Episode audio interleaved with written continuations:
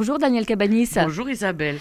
Alors ce matin, on va parler du 49.3 et de la réforme des retraites. De fait, face aux milliers d'amendements proposés par euh, l'opposition euh, au projet de loi sur les retraites, l'article 49.3 de la Constitution est dans toutes les têtes et de plus en plus fréquemment évoqué. De quoi s'agit-il exactement, Daniel? Alors c'est une invention constitutionnelle qui remonte à 1958 et qui est due euh, à Michel Debré. En effet, la troisième comme la quatrième République se sont entre autres caractérisées par une très grande instabilité gouvernementale, liée en partie au mode de scrutin, à des majorités fragiles qui, tombaient facilement. Donc Michel Debré, euh, travaillant d'ailleurs sur les consignes du général de Gaulle, souhaite que euh, le système soit plus efficace et prévoit une, une procédure qui permet de passer outre euh, des, blocages parlementaires, euh, des, incertitudes. Et c'est au fond assez simple. Le Premier ministre peut engager la responsabilité du gouvernement et le projet est considéré comme adopté s'il n'y a pas de motion de censure déposée dans les 24 heures. Si le gouvernement dispose d'une solide majorité et qu'elle est de surcroît disciplinée, il n'y a pas de motion de censure qui puisse être adoptée. Donc mathématiquement, le projet passe. Alors on l'entend beaucoup, hein, c'est un peu brutal. Est-ce qu'il n'y a pas une forme de... Est-ce que c'est pas antidémocratique aussi, ce 49.3 Alors c'est vrai que notamment dans la, fameuse critique qu'on avait fait en son temps euh, le défunt président Mitterrand, hein, on considère que c'est une façon de, légaliser l'autoritarisme euh, gouvernemental. Ça n'est sans doute pas aussi caricatural. Et actuellement, la, question qui se pose, je me garderai bien de trancher, mais c'est que la France insoumise et les communistes principalement jouent le blocage et l'obstruction. Parce que dépasser, déposer plus de 40 000 amendements à un projet de loi, quel qu'il soit, ça, n'est pas autre chose que ça. Ça veut dire que l'antidémocratie, en tout cas le reproche, il est des deux côtés, c'est ça que vous nous dites? Ben, On peut leur faire aussi à eux. Oui, oui, il y a, y a un jeu des deux côtés. Mais opter pour le 49-3, ce n'est pas exempt de, risque. Qu'est-ce que vous voulez dire? Quel ben, risque?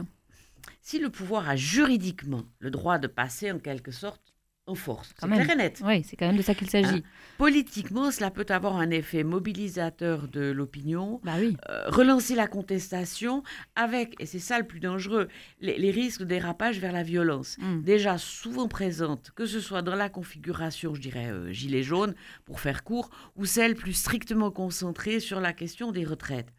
Et euh, jeudi, le président de la République en marche de l'Assemblée nationale, Richard Ferrand, a prévenu qu'au rythme actuel des débats, 150 jours de séance ininterrompue seraient nécessaires pour terminer l'examen de la 150 réforme jours. dans l'admissible. Mmh.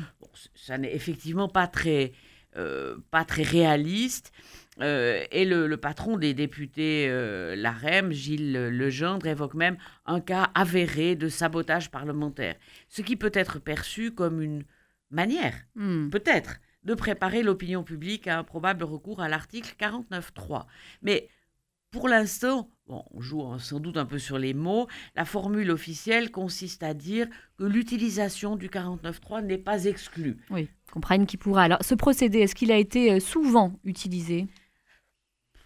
Oui, on peut dire assez souvent parce que depuis 1958, euh, il a été utilisé à peu près 60 euh, fois. Ah oui, quand même. Oui, Ce, qui est, quand même, ce qui n'est quand même pas, rien.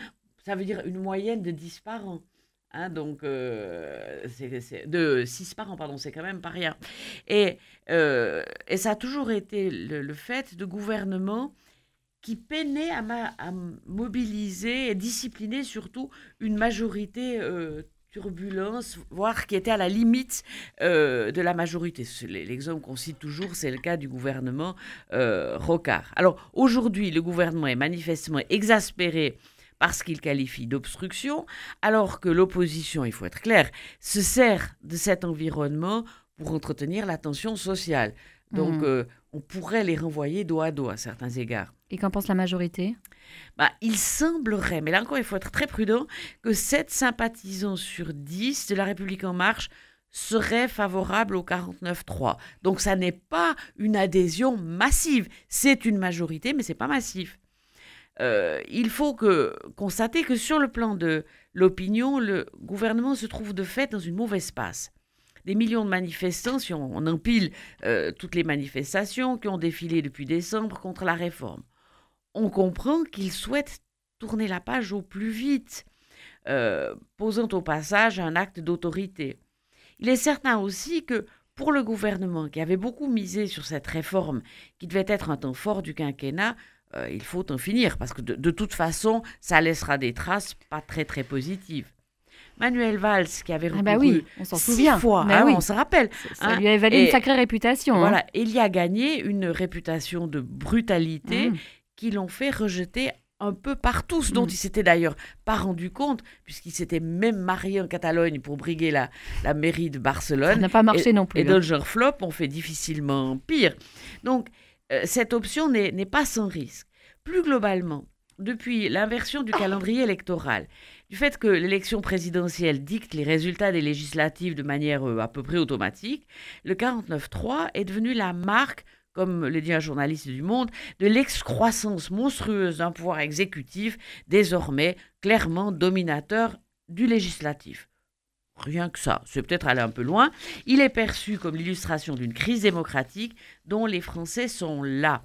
Et puis, on, leur sert des arguments un peu, un peu stupides, notamment celui du coût des longues journées de, de débat lorsqu'il s'agit de la survie de la démocratie, l'argument fric qu'on claque parfois bêtement est, évidemment idiot. Alors, ces pratiques euh, paraissent grotesques aux yeux des Français car elles actent l'impossibilité de dialogue normal dans le cadre des procédures habituelles. Mais ici, la responsabilité n'est pas que celle de l'opposition, elle est partagée par celle d'une majorité qui avait laissé entendre dès le début des discussions qu'elle n'avait pas l'intention euh, de laisser une grande latitude à l'amélioration du texte par l'opposition. Dans ces conditions, comment et pourquoi jouer le, rôle du dialogue? Euh, L'opposition de l'opinion publique à l'usage du 49.3 relève du paradoxe. Les Français n'estiment pas beaucoup le Parlement, mais quand ils ont l'impression que peut-être on pourrait s'arranger autrement, ils veulent à tout prix sauvegarder ses prérogatives. 49.3 ou pas, eh bien, nous verrons ça. Merci beaucoup, Daniel Cabanis, pour cette euh, chronique. On vous retrouve la semaine prochaine. À bientôt.